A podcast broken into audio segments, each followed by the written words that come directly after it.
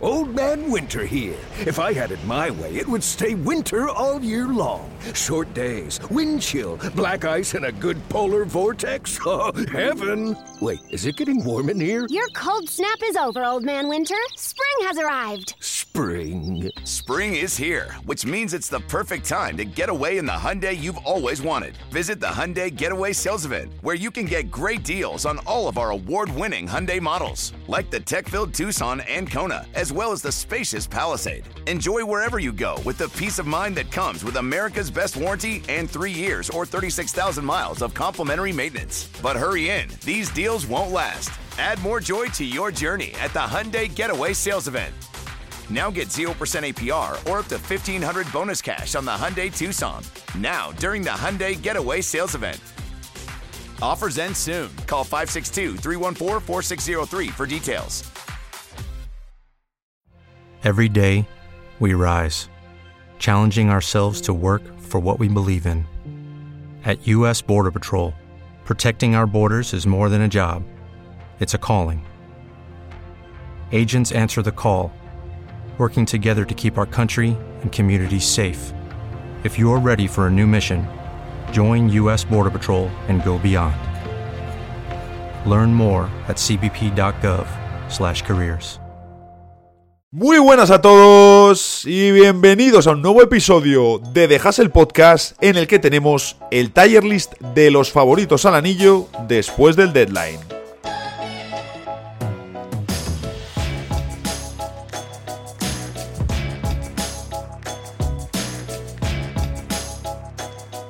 La NBA está muy calentita. Venimos del deadline, que siguen saliendo muchas noticias relacionadas con lo sucedido en ese fantástico cierre del mercado de traspasos. Por supuesto, después del deadline viene el mercado de buyouts y esos fichajes, esos añadidos que hacen los equipos, especialmente de veteranos, que han sido cortados y siempre hay alguno interesante. En concreto vamos a hablar luego de uno que ya os haréis una idea incluso de quién puede ser, me ha gustado particularmente. Por supuesto, como todas las semanas, como prácticamente todas las jornadas, partidazos y actuaciones muy top. Además, emparejamientos que ya nos vamos fijando de cara a playoffs. También un sinónimo de estas fechas, de estos días, de estas jornadas, es el poder ver los estrenos de los jugadores con sus nuevos equipos. Sobre todo, por supuesto, de aquellos jugadores que han llegado traspasados, pero también de jugadores que han llegado cortados. Tenemos el caso, lo hablábamos el otro día, de Bojan Bogdanovic con los Knicks.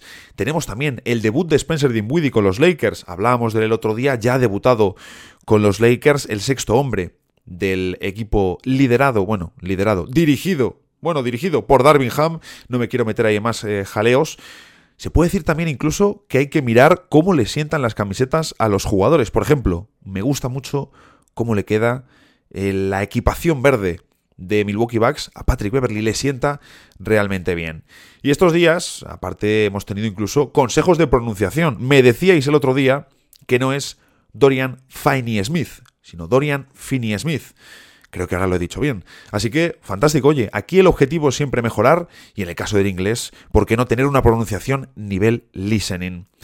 No vamos a hablar, eso sí, hoy de pronunciaciones en el episodio, aunque un buen tema podría ser eh, un ranking de los mejores nombres del eh, baloncesto, en concreto de la NBA, la verdad que yo me he encontrado auténticas maravillas, sobre todo de jugadores más desconocidos. Al final, las estrellas, todos nos suenan los nombres, pero de jugadores más desconocidos hay algunos que son auténticas joyas.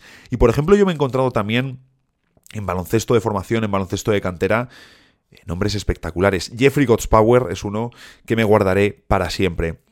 Como os decía, en, eh, relacionado con el tema de fijarnos ahora en determinados partidos, en determinados emparejamientos, es inevitable que llegados a este, a este momento de la temporada, no pensemos en los playoffs. Es decir, acaba de terminar el deadline, uno de los momentos señalados en rojo en el calendario de la NBA. Tenemos ahora el mercado de buyouts, que no dura demasiado, incluso podemos decir que prácticamente ya ha terminado, o al menos se ha vendido todo el pescado más importante y llegamos a ese tramo final de la temporada regular, que en ocasiones era un valle un poco pronunciado hasta que llegaban los playoffs, con todo más decidido, pero claro, ahora también tenemos el play-in, que le da un puntito extra siempre a este tramo final de temporada.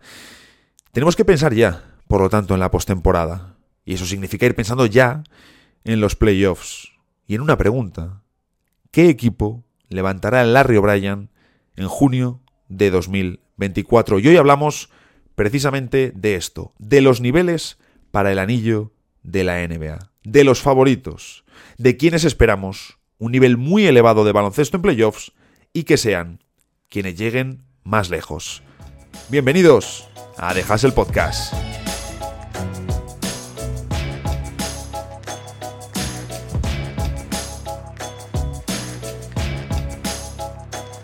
Estoy todavía cuadrando esta reintro con la música, con los ritmos, estoy ahí todavía mm, apañándome. Si tenéis propuestas de temas, oye, aquí siempre abiertos, eso sí, tienen que ser CC, Creative Commons.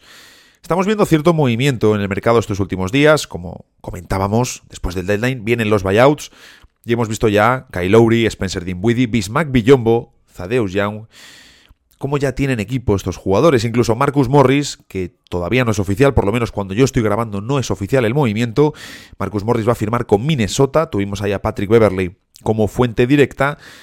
Y realmente si miras qué jugadores destacados quedan que puedan ser, aunque sea mínimamente diferenciales en un rol de 10 o 15 minutos por partido para un eh, contender, para un veterano hablando de Marcus Morris, a su hermano, que lo es un ejemplo que pongo en diferentes ocasiones, Marquise Morris cuando firma con los Lakers para esa burbuja de Disney y ese tramo que tiene, que oye, que fue interesante, útil para el equipo. ¿Hubiesen ganado sin él? Pues lo más probable es que sí. No creo que Marquise Morris fuese la diferencia entre que los Lakers ganasen o no ese título de la NBA.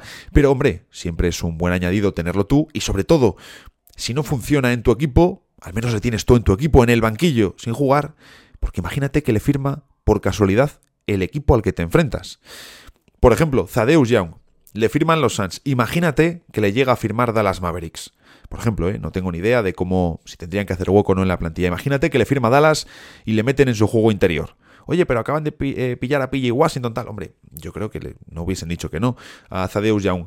Imagínate que le meten en la rotación de cuatro, incluso en algunos momentos, con Gafford juntos para dar más defensa al equipo. Ostras, pues solo si le tienes ahí enfrente y en algún momento en playoffs te fastidia, aunque sean dos posesiones, ya es algo que te podrías haber ahorrado. Así que siempre es interesante estar muy pendiente de estos movimientos. Como os decía, ¿qué jugadores nos pueden quedar? Otto Porter Jr es un jugador que puede ser algo diferencial cuando está jugando, pero es que solo ha jugado un año prácticamente en los Warriors, de los últimos que ha estado en acción en la NBA. Danilo Galinari, no sé cuánto le queda por ofrecer al italiano. Ichimezime, tú por ejemplo, me gusta, debo decir que me ha gustado su corta etapa con los Phoenix Suns, pero claro, es un secundario. Y es un secundario de los que se va a quedar sin minutos en playoffs, por lo tanto, tampoco es diferencial. Y nos encontramos con ese recuento de Kyle Lowry firmando con los Philadelphia 76ers, Spencer Dinwiddie con los Lakers, Bismack Billombo con Oklahoma City Thunder y Thaddeus Young con los Phoenix Suns. Así que es un buen momento para hacer mi tier list de favoritos al anillo. Ojo, no es lo mismo que cuando hagamos el episodio de previa de playoffs en el que comentaré cómo veo el escenario de cada equipo, mejor, peor caso, y un poquito lo que espero que les pase y que les suceda. Entonces ahí haré un tier list, mejor dicho, dos tier list. Haremos un tier list o dos tier list o un tier list por conferencia, que viene a ser lo mismo, vaya. Porque creo que de esa manera vamos a tenerlo más realista y más orientado a lo que vamos a ver, que es a cada conferencia darse de leches por sacar un representante para las finales de la NBA. Hoy lo hacemos todo junto. Hoy nos centramos en la élite, en los mejores equipos de la NBA. Y como os digo, los tenemos ahí a todos juntitos. Así podemos hablar ya de Boston, que va tocando. O de Cleveland también, equipos a los que hemos tocado prácticamente muy poco esta temporada. Fijaros, ¿eh? con dos episodios a la semana, con todo lo que hablo, y me faltan minutos para poder hablar de temas. La norma de este tier list, bueno, que va a ser un formato de pirámide equilibrada. No sé si este es el nombre técnico, pero es el que me parece que tiene más sentido. Es decir, una pirámide, un tier list en el que tenemos, sí, literalmente una pirámide, vaya, un primer nivel en el que hay un equipo, un segundo nivel en el que hay dos equipos, un tercer nivel con tres equipos y un cuarto nivel con cuatro, quedando así un total de 10 equipos. Creo que tiene sentido, oye, porque como digo, te queda equilibrado, no vas metiendo a lo loco que, oye, podría ser, dices, es que hay dos equipos que claramente son los mejores. Les pones arriba. Oye, habrá alguno que lo pueda hacer. A mí así me ha quedado equilibrado y estoy contento con el resultado que, proyecta finalmente esta lista. Así que vamos con ello. Traguito de agua reglamentario. Y en el Tier 1, aquí no hay otra opción. Por mucho que estén un poquito más relajados, en el Tier 1, el primer equipo y favorito al anillo de la NBA, Denver Nuggets. Son los campeones y están teniendo una temporada regular tranquila.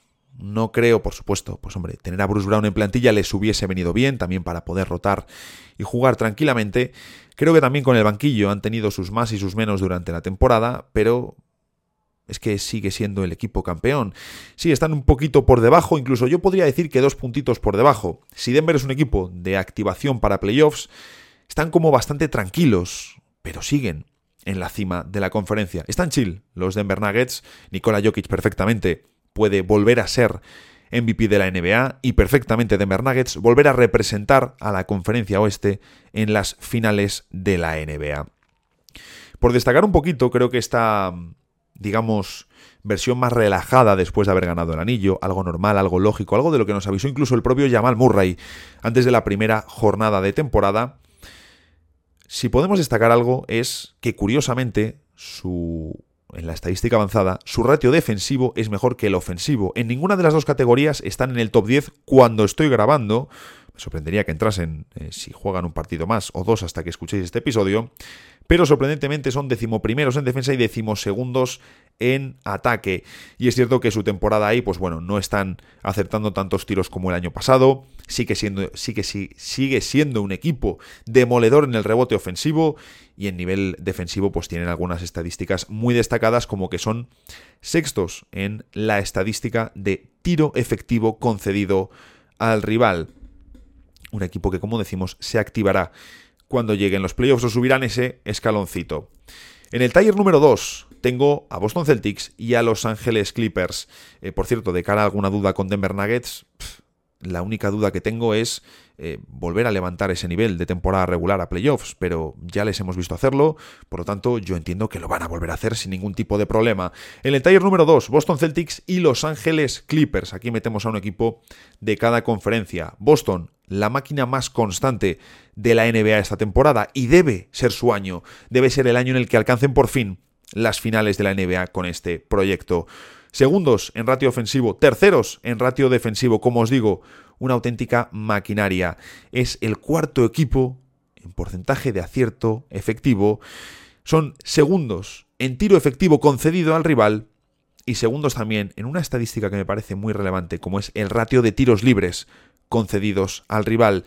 En Boston se ve un equipo con mucho físico, con mucha defensa, con más planta que el año pasado gracias a la, presencia de Kristaps Porzingis y en general un equipo que es que controlan también muy bien el rebote, es que hacen todo bien. Los Boston Celtics, puedes dudar en ocasiones de su selección ofensiva de tiro, sobre todo cuando los tramos pueden abusar a veces, cuando los tramos pueden abusar a veces, fantástica construcción hecho ahí, cuando abusan en ocasiones del triple y su selección de tiro, pero es que son también los fantasmas del pasado a los que nos tenemos que agarrar para no ponerles en el taller 1 con Denver Nuggets y por supuesto por respeto a los campeones que siguen manteniendo el bloque con el que fueron campeones y a Nikola Jokic, el mejor jugador de la NBA por destacar una estadística un poco negativa, no creo que sorprenda. Vigésimo octavos en porcentaje de pérdidas. Los Ángeles Clippers, obviamente un antes y un después en este equipo con el ajuste de James Harden. En las estadísticas vemos como en ataque es uno de los tres mejores equipos de la liga. En defensa no entran en el top 10, pero porque también acumulan el tramo inicial de temporada, esa rachita que tuvieron después con Harden, nada más llegar que fue negativa. Pero bueno, los datos desde que se activa el sistema y desde que todo empieza a funcionar son de los mejores de toda la NBA. Son de los mejores ellos también en tiro efectivo y en el tiro efectivo que le conceden al rival.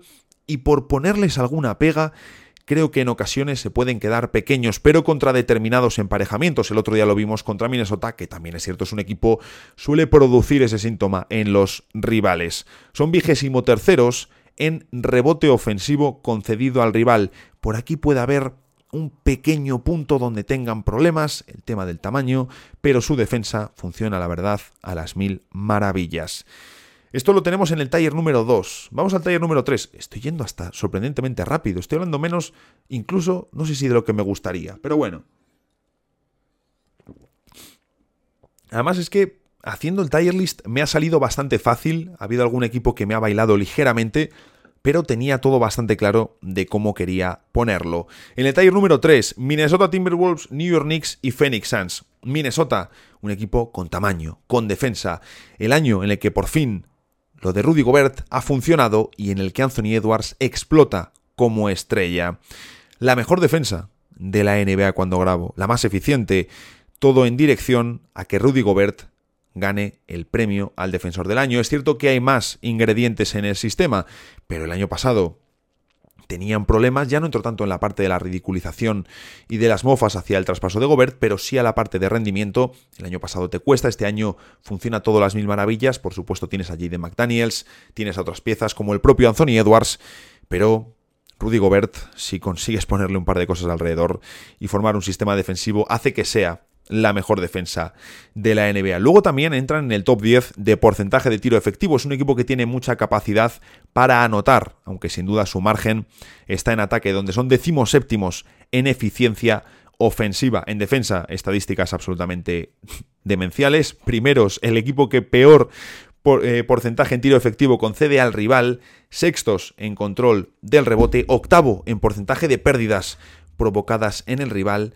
Y su peor estadística es el ratio de tiros libres concedidos. Están a mitad de tabla, son decimoquintos. Pero como os digo, espectaculares. Donde sí que pueden hacer más es sin duda, o donde tienen, yo creo, su mayor problema es en el tema de las pérdidas.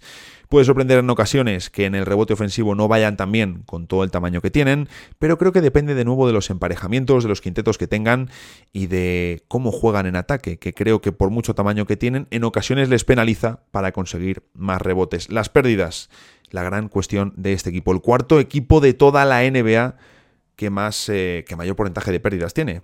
Vaya. Pero bueno, ahí tengo a los eh, Timberwolves en el Tiger 3, por cierto. En cada Tiger no he puesto orden, es decir, mm, si yo digo Tiger 3, Minnesota, Nueva York, Phoenix, no significa que ese sea el orden de mis tres equipos para ese Tiger, ¿de acuerdo? Es cada equipo en ese nivel. Les puedo ver un poquito más arriba, más abajo, os diría que por ejemplo en el segundo nivel veo a Celtics medio escaloncito por encima de Clippers. Y en este, con Minnesota, Nueva York y Phoenix, me parece ya más complicado, me parece más complicado. Sí que les veo bastante similares a los tres equipos, ¿eh? ¿eh? ya hemos hablado de Minnesota, Nueva York. Son los mejores Knicks de Tom Thibodeau y los mejores Knicks de este siglo.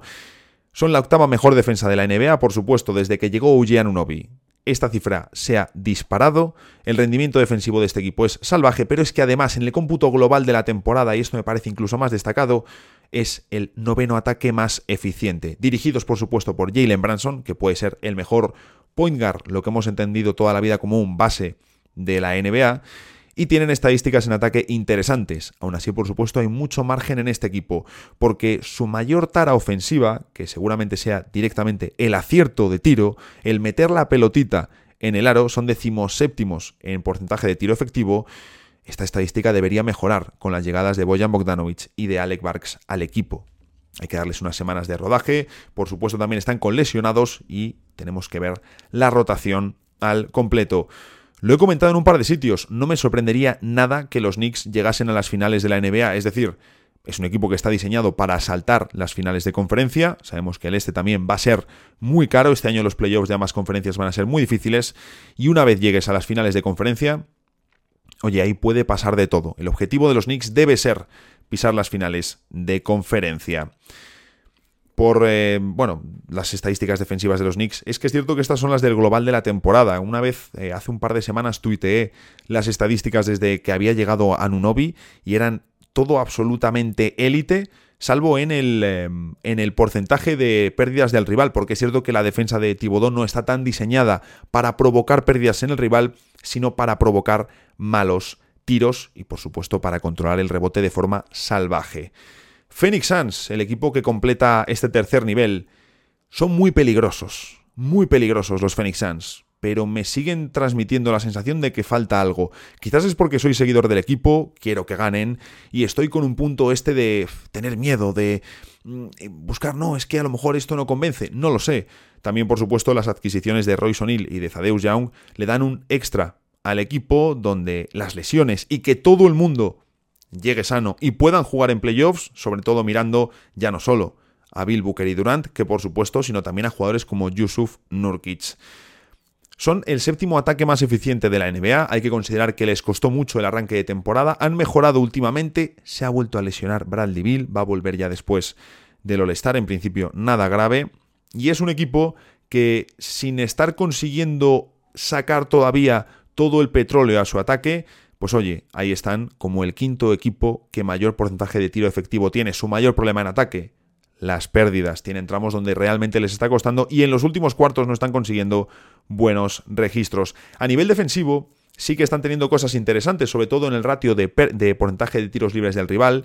Es un equipo Fénix que puede conseguir quintetos de cierto tamaño, tener a Durant como intimidador, a Nurkic, a Bill le hemos visto defender bien, Booker ha mejorado, tienes a Okoji como especialista, a Allen le falta tamaño, pero es un tío que pone el cuerpo y pelea, es decir, yo creo que tienen cositas para defender bien, aunque obviamente es un equipo orientado hacia el ataque, por mucho que esté Frank Vogel en el banquillo, y donde más podrían mejorar en defensa, sin ningún tipo de duda, yo creo que en la protección del rebote. En ocasiones les falta tamaño y esto con Zadeus Young y Royce O'Neill debería quedarte una rotación más compensada. Vamos a hablar luego de eso en la sección de noticias. Taller número 4, el último nivel y donde tenemos a cuatro franquicias de la NBA. Hoy tengo la boca especialmente seca, así que tengo que pegarle traguitos al agua porque si no es absolutamente imposible. Como os digo, taller número 4, Cleveland Cavaliers, Oklahoma City Thunder, Dallas Mavericks y uno de Los Ángeles Lakers o Golden, bueno, y Golden State Warriors, mejor dicho. Empezamos por Cleveland Cavaliers, un equipo que sigue operando por debajo del radar como lo eran los Utah Jazz de Donovan Mitchell, que pasaban muy inadvertidos incluso, por ejemplo, para la carrera del MVP, con Donovan Mitchell, pues como le está pasando ahora mismo en los Cleveland Cavaliers. El global de la temporada nos muestra que es un equipo obviamente orientado hacia la defensa, la segunda mejor de toda la NBA por detrás de Minnesota y están a mitad de tabla en ataque, pero es cierto que desde que Donovan Mitchell ha tomado más que nunca las riendas del equipo, que se está hablando más que nunca del Mitchell sistema y de incluso de traspasar a Darius Garland, pues oye, ahí está los resultados de Cleveland, que es un equipo que está a un nivel absolutamente impresionante. Y se está hablando poco de ellos, quizás porque, bueno, aparte de porque no son los más mediáticos, ni en cuanto a jugadores, hablando de estrellas, lógicamente, ni en cuanto a franquicia, en cuanto a mercado, es cierto que quizás es por cierta desconfianza después de la leche que se pegaron en los playoffs pasados y de la decepción que fue, por supuesto, su rendimiento contra los New York Knicks. Bueno, el caso es que ahí están segundos muy cerca eh, por detrás Milwaukee Bucks, también cerca New York Knicks, 76ers, pero es el equipo que está más cercano a Boston Celtics cuando grabo este episodio. Por destacar alguna cosita de los eh, Cleveland Cavaliers, de nuevo un equipo que no controla tanto el rebote como podríamos esperar con los bicharracos que tienen, pero es que son muy grandes, están defendiendo muy bien y hacen que el rival meta pocos puntos. Terceros en porcentaje de acierto concedido al rival. En ataque sí que tienen más margen y yo mis dudas con el Mitchell sistema son legítimas para playoffs. Puede funcionar mejor en temporada regular, pero creo que en playoffs no te va a dar resultados más allá de, de llegar a una segunda ronda. Oklahoma City Thunder, mucha expectación, falta de tamaño, y falta de experiencia, que lo mismo juega en tu favor porque vas a lo loco y sin nada que perder. No lo sé, no lo sé.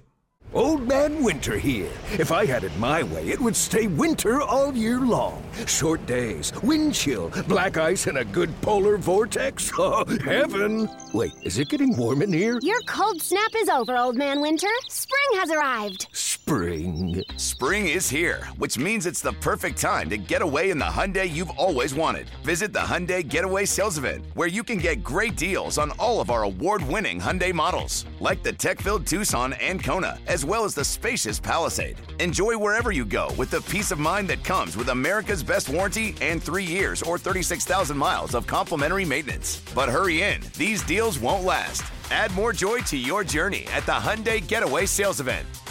Now get 0% APR or up to 1500 bonus cash on the Hyundai Tucson. Now, during the Hyundai Getaway Sales Event. Offers end soon. Call 562 314 4603 for details. Más de un jugador rookie lo ha hecho muy bien en playoffs y gente con mucha experiencia baja su rendimiento cuando llega a la postemporada. Por lo tanto, esto es algo que tenemos que ver cómo afecta siendo un colectivo tan joven y donde Gordon Hayward va a ser el verdadero veterano del equipo. Cuarto mejor ataque y quinta mejor defensa, uno de los poquitos equipos de esta lista que está en el top 10 de ataque y de defensa. Uno de los mejores equipos de cara al aro, de cara a meter puntos, el tercero mejor en porcentaje de pérdidas, esto es importante, estamos hablando de equipos que no cuidan la pelota, bueno, pues Oklahoma City Thunder sí que lo hace. ¿Cuál es su agujero? Realmente solo tienen uno a nivel estadístico y es algo muy evidente cuando les ves jugar. El tema del tamaño, el tema del rebote. Son élite en todas las estadísticas, menos en el ratio de tiros libres, ahí están a mitad de tabla, pero son élite en todas las estadísticas, en acierto efectivo, en porcentaje de pérdidas, en acierto efectivo concedido al rival, en las pérdidas del rival. Es el equipo que mayor porcentaje de pérdidas provoca en el rival en toda la NBA. Pero hay dos estadísticas en las que están a la cola. En unos tercero peor y en otros segundo peor. El rebote. En el ofensivo son terceros, los terceros por la cola, y en el rebote defensivo los segundos peores de toda la NBA. Oklahoma llegará a playoffs como el peor equipo de la como el peor equipo de la postemporada en el tema del rebote. Dallas ya, los, Dallas ya les expuso en esa vía, en esa dirección, abusando del tamaño, abusando de la, de la fuerza cerca del aro, de la presencia en la pintura, de demolerles debajo del aro. ¿Qué pasará en playoffs? Este es el punto con Oklahoma City Thunder. Y terminamos con Dallas Mavericks. Bueno, terminamos no, que me queda luego otro equipo. Ya quiero pasar a las noticias. Dallas Mavericks son peligrosísimos en ataque por Luka Doncic y Kyrie Irving, pero lógicamente tenemos dudas con su rotación en el forward de cara a playoffs y con el nivel defensivo que van a ofrecer. Ahora, por ejemplo, tienen ya a Derek Lively instalado como titular. Bueno, ahora está jugando Gafford porque Lively está lesionado, pero entiendo que Lively seguirá como titular y que tendrás a Gafford como suplente de lujo. Por supuesto, un equipo orientado al ataque, décimos en ratio ofensivo, vigésimo primeros en el ratio defensivo. Un equipo que pierde muy poquito la pelota, el segundo en porcentaje de pérdidas, que tiene un gran acierto de cara al aro, pero que tiene problemas en el rebote y en general a nivel defensivo. Creo que este año sí que han conseguido partidos, tramos, momentos con quintetos en los que realmente muestran un nivel superior en defensa, pero de nuevo no es el equipo más grande, no es el equipo que tiene más tamaño, sufren en el forward, a veces sufren también en el interior y por ejemplo con el tema del rebote sí que deberíamos ver una mejora, por ejemplo, con Daniel Gafford, que tenga más solidez en todos los minutos. Y ahí me interesa también qué va a suceder con PJ Washington, cuánto va a ayudar, ayudar en el rebote defensivo. Lakers o Warriors, ¿por qué pongo Lakers o Warriors? Porque creo que uno de los dos puede terminar siendo una amenaza relativamente considerable como para meterles en el top 10. Ahora mismo me inclino más hacia Golden State, sé que hasta hace dos semanas está diciendo, oye, la temporada de Golden eh, se ha caído, pero es que ahí estaban empezando ya con la nueva fórmula y la nueva fórmula les está funcionando. Lakers, inconsistencias entre ataque y defensa. Empezaron muy bien en defensa, mal en ataque, luego tuvieron su peor momento de la temporada y ahora parece que se han estabilizado un poco más en un momento en el que ni el ataque es el mejor ni la defensa es la mejor, pero el ataque ha mejorado y la defensa ya no es de un rendimiento tan tan tan pobre como lo que estábamos viendo después de la Copa NBA. Sus estadísticas no son buenas, solo destacan en el ratio de tiros libres que sacan, es el quinto mejor equipo de la NBA en ese aspecto, y es el mejor equipo en el ratio de tiros libres del rival. Es la gran estadística a favor de Los Ángeles Lakers. Del resto no tienen nada en el top 10, solo ido al rival consiguen la décima posición. Así que efectivamente con esto sí que están en el top 10. Y luego Golden State Warriors, sabemos que su temporada ha estado llena de problemas, pero creo que sí que hay un antes y un después cuando empiezan a jugar el small ball con Draymond Green, Jonathan Kuminga y Andrew Wiggins. Creo que así que hemos visto un antes y un después en la temporada de los Warriors, el momento que cambia el, el curso de Golden State y lo mejor que les ha pasado es esa protesta pública de Jonathan Kuminga, porque a raíz de eso y con la vuelta de Draymond, Kuminga tiene un papel mucho más importante que nunca en Golden State, Wiggins sí que ha tomado un papel secundario, pero los dos aleros están jugando juntos. Y aquí los Warriors están ofreciendo una versión superior. Es cierto que sus estadísticas lo que nos van a mostrar es un equipo que se asoma al top 10 de los mejores ataques y que en defensa está cerca de los 10 peores pero con lo irregular de su temporada y los cambios, lo que vemos ahora es un equipo que precisamente va mejor en defensa y que en ataque está encontrando sus puntos y está encontrando sus maneras para asomarse a la eficiencia deseada. Ahora, eso sí, con Stephen Curry como primera opción desatada y orientada a la anotación, y con Jonathan Kuminga instalado como segundo jugador más importante en ataque, mientras que Clay Thompson continúa atravesando una temporada llena de irregularidades en las que alterna partidos sumamente malos y en los que no encuentra el aro de ninguna manera, con otros en los que pues recuerda al Clay de hace unos cuantos años. Dejo fuera de la lista a los Philadelphia 76ers y lo hago principalmente por la lesión de Joel Embiid. Con él sano les metería en el taller número 4 en el puesto de Cleveland Cavaliers. Mientras tanto, Milwaukee Bucks no entra en mi top 10, porque al final esto es una clasificación pensando en competir por el anillo. Y creo que Milwaukee está fuera de esa competición. Me podéis decir, ostras, eres muy duro, quizás tienen más opciones que Dallas Mavericks. Yo es que creo que Milwaukee no puede ganar tal y como está el asunto ahora mismo. Y si las respuestas son Doc Rivers y Patrick Beverly, preocúpate. En fin, Denver es el mejor equipo de la NBA hasta que se demuestre lo contrario. Pero Boston tiene el personal para hacer frente a Jokic y a su equipo. La pregunta es, ¿alguien lo tiene en la conferencia oeste? Si la respuesta es negativa, y por mucho que hayan perdido a Bruce Brown o a Jeff Green, para quienes no han encontrado reemplazos consistentes, si la respuesta es negativa, y creo que lo es, las finales que más sentido tienen son entre Boston y Denver.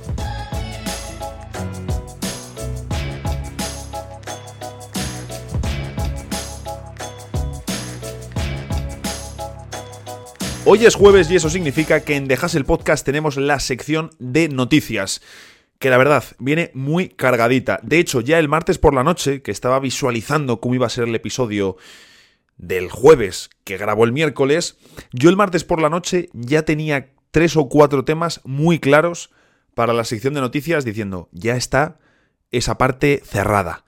Bueno, pues hemos tenido que añadir otra que ha salido este miércoles y que os podréis imaginar ya cuáles. Buen jaleito hemos tenido estos últimos días. Vamos con la primera. Phoenix Suns se hace con Zadeus Young. Lo comentábamos antes un poco por encima, pero al fin y al cabo es uno de los fichajes más relevantes de este mercado de buyouts. Se trata sin ninguna duda de uno de esos veteranos más jugosos que había disponibles en el mercado. Es una adquisición muy útil para playoffs, esta de Young para Phoenix, porque realmente yo creo que él viene para un rol de 10, 15 minutos, el partido que mejor le venga, que mejor le encaje y tal, 20 poco como muchos, es decir, los minutos que no juegue Yusuf Nurkic en el 5, porque al final Young lo que viene a ser, creo, es más una alternativa en el puesto de 5 para Phoenix que un 4 eh, suplente para Kevin Durant. Ahora, teniendo a Frank Vogel, no me sorprendería tampoco que en algún momento utilizase a Zadeus Young junto a otro pivot, Bol Bol o Drew Evans. Es cierto que este equipo de Phoenix es bastante orientado al ataque para ser un equipo de Frank Vogel, un entrenador de corte claramente defensivo, pero Thaddeus Young te viene a dar esa, ese arma, ¿no? El poder funcionar de 4 o de 5, que es donde ha jugado la gran mayoría de sus posesiones con Toronto en la 2023-2024 antes de ser enviado a Brooklyn Nets y allí cortado. Hablamos de un jugador que tiene una capacidad de pase muy infravalorada, jugador inteligente de narices, veterano, con experiencia, y a pesar de que oficialmente solo mide 2,03 metros, es grande, ¿eh? hablamos de un jugador con hombros, con tamaño, con presencia y como digo, una alternativa real para el puesto de Yusuf Nurkic en ese quinteto de Fénix.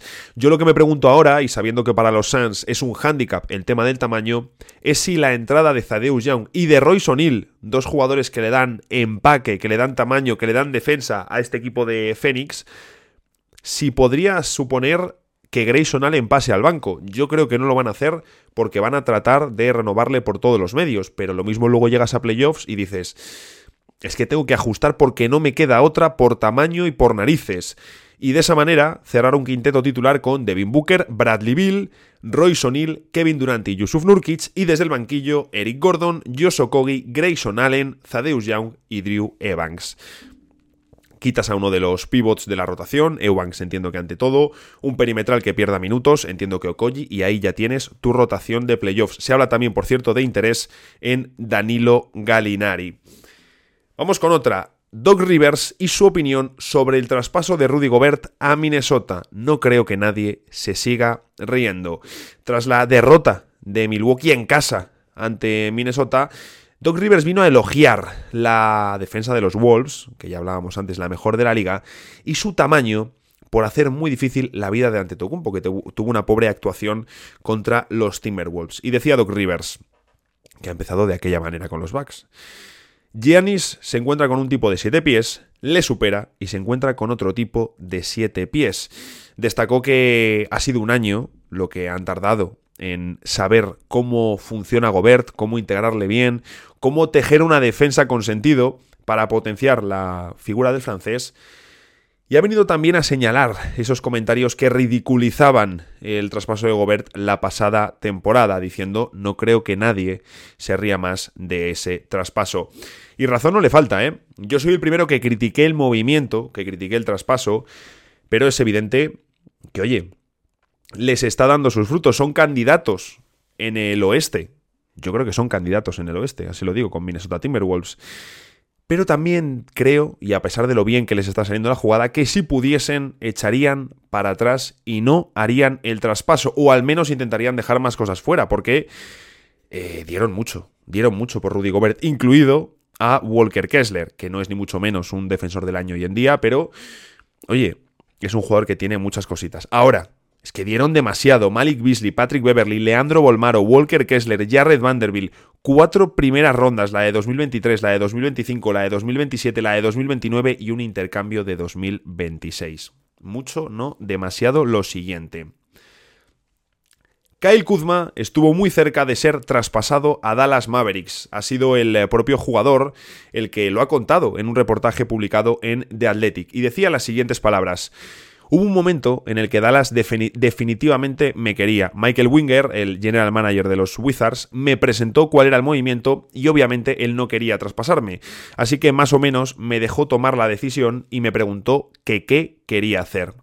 Le dije que quería quedarme y seguir construyendo algo aquí. Y ese fue el final. Después de eso, Michael Winger vino a llamar a los Dallas Mavericks para decirles que no, que no había acuerdo después de haber llegado a ese principio de acuerdo para enviar a Kuzma a los Mavericks. ¿Y qué hicieron? Eh, Winger y Nico Mannion giraron la situación y acordaron el traspaso de Daniel Gafford. Y luego Dallas utilizó la primera ronda que habían ofrecido por Kuzma para hacerse con PJ Washington. Y lo cierto es que Kuzma hubiese llegado para ser un alero grande que poner en el 4 y oye, algo con sentido para este equipo de Dallas, ¿no? Sumar un tercer anotador por detrás de Luca y de Kyrie, lo cual te permite depender menos de los puntos de Hardaway Jr. Hubiese sido un traspaso más caro que el de PJ Washington, en parte por eso no se hizo, porque Dallas no llegó a alcanzar el precio ideal de los Wizards, ni una oferta que ellos contemplasen realmente, verdaderamente. Te permite depender menos de Tim Hardaway Jr., como digo, hubiese sido un traspaso más caro que el de PJ Washington, pero desde luego sumando una pieza muy interesante que a su vez podría haber estado cubierta en defensa por Derek Lively y por el amigo Daniel Gafford. Además, el contrato de Kyle Kuzma es muy, pero que muy jugoso. 25 millones esta temporada, luego 23,5, después 21,5 y 19,4 en la 26-27. Uno de esos contratos jugosos para los próximos años en la NBA. También es cierto que aquí en todo esto que nos contaban había una parte bonita eh, y que es también medio verdad, porque claro, desde que Michael Winger tomó las riendas eh, de los Wizards, hay cosas que han cambiado y los jugadores hablan muy bien del directivo. Lo cierto es que si no movieron ni a Kuzma ni a Tyus Jones fue porque primero no querían, porque ofertas hubo, pero porque no recibieron ofertas imposibles de rechazar. Comentan los jugadores que Winger ha sido muy transparente durante todos los procesos, contándoles a ambos jugadores las ofertas que llegaban por ellos, los intereses que había y el deseo de Winger de que ambos siguiesen en los Wizards. El propio Tyus, Jones también lo ha contado en The Athletic y se habla incluso ya de una potencial renovación en verano. Winger, recordemos, fue el encargado de mover a Bradley Bill y a Kristaps Porzingis eh, al poco de llegar al cargo, iniciando una nueva era en los Wizards.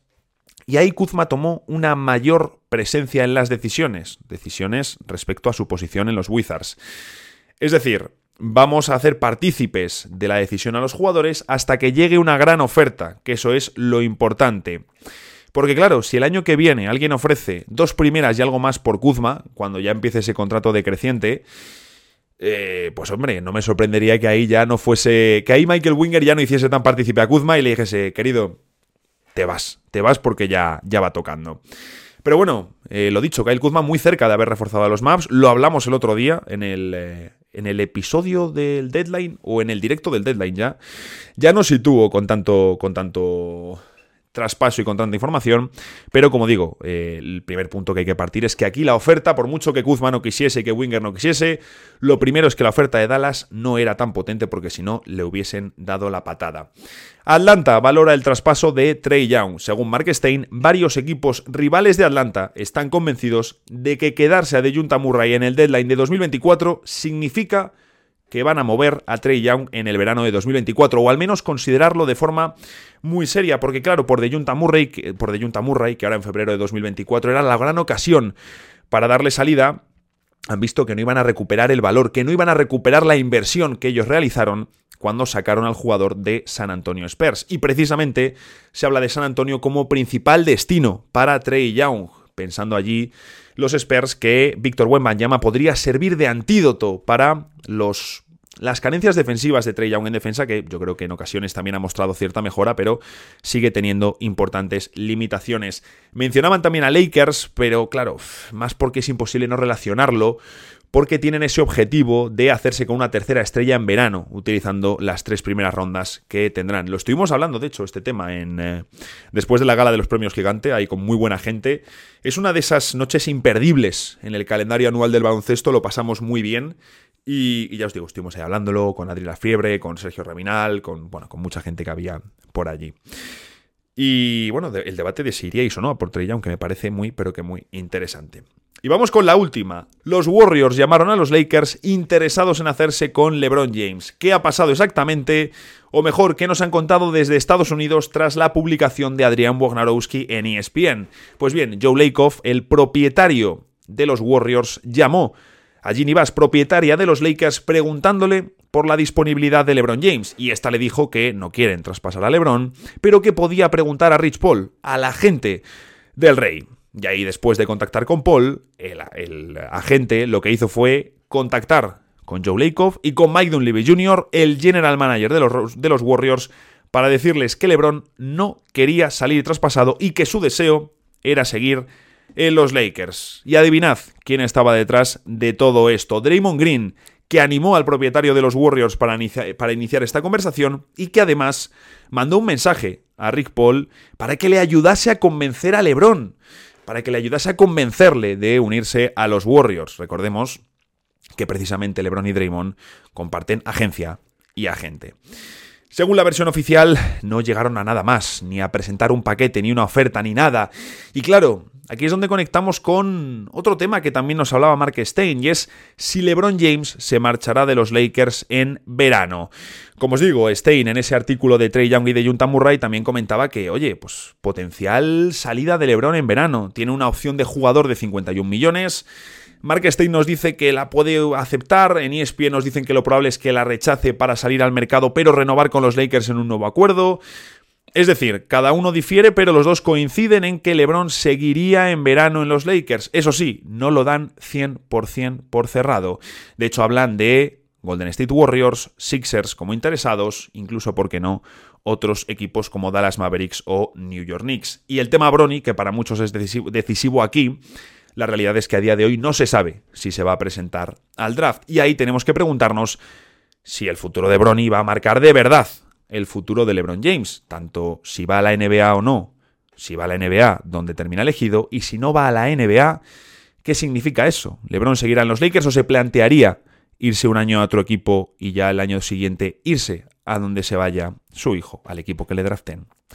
En fin, hasta aquí llega la sección de noticias y tengo que deciros que eh, voy a compartiros, bueno, eh, cuando estéis escuchando este episodio ya estará compartido en mis redes sociales, un enlace para que me dejéis vuestras opiniones impopulares. Lo tendréis por Twitter, lo tendréis por Instagram para que me podáis dejar las vuestras. Iré recopilando durante las próximas dos semanas, pero ojo, no entrarán todas, no entrarán todas, así que id dejándome las vuestras.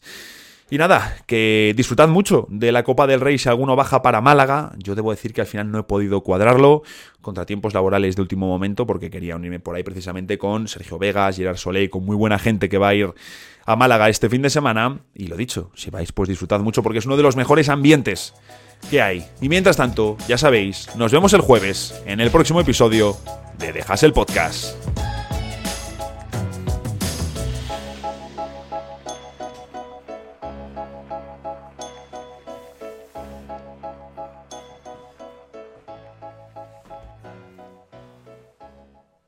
Man Winter here. If I had it my way, it would stay winter all year long. Short days, wind chill, black ice, and a good polar vortex. Oh, heaven! Wait, is it getting warm in here? Your cold snap is over, Old Man Winter. Spring has arrived.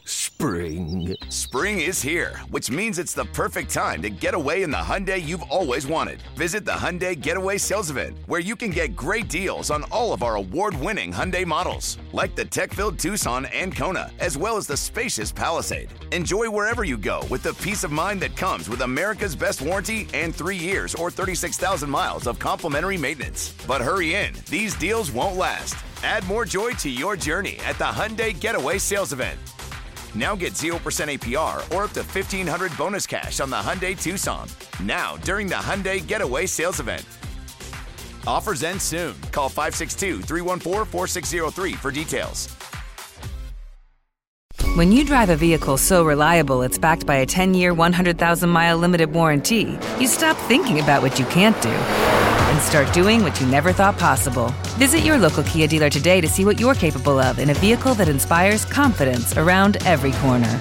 Kia, movement that inspires. Call 800 333 4KIA for details. Always drive safely. Limited inventory available. Warranties include 10 year 100,000 mile powertrain and 5 year 60,000 mile basic. Warranties are limited. See retailer for details.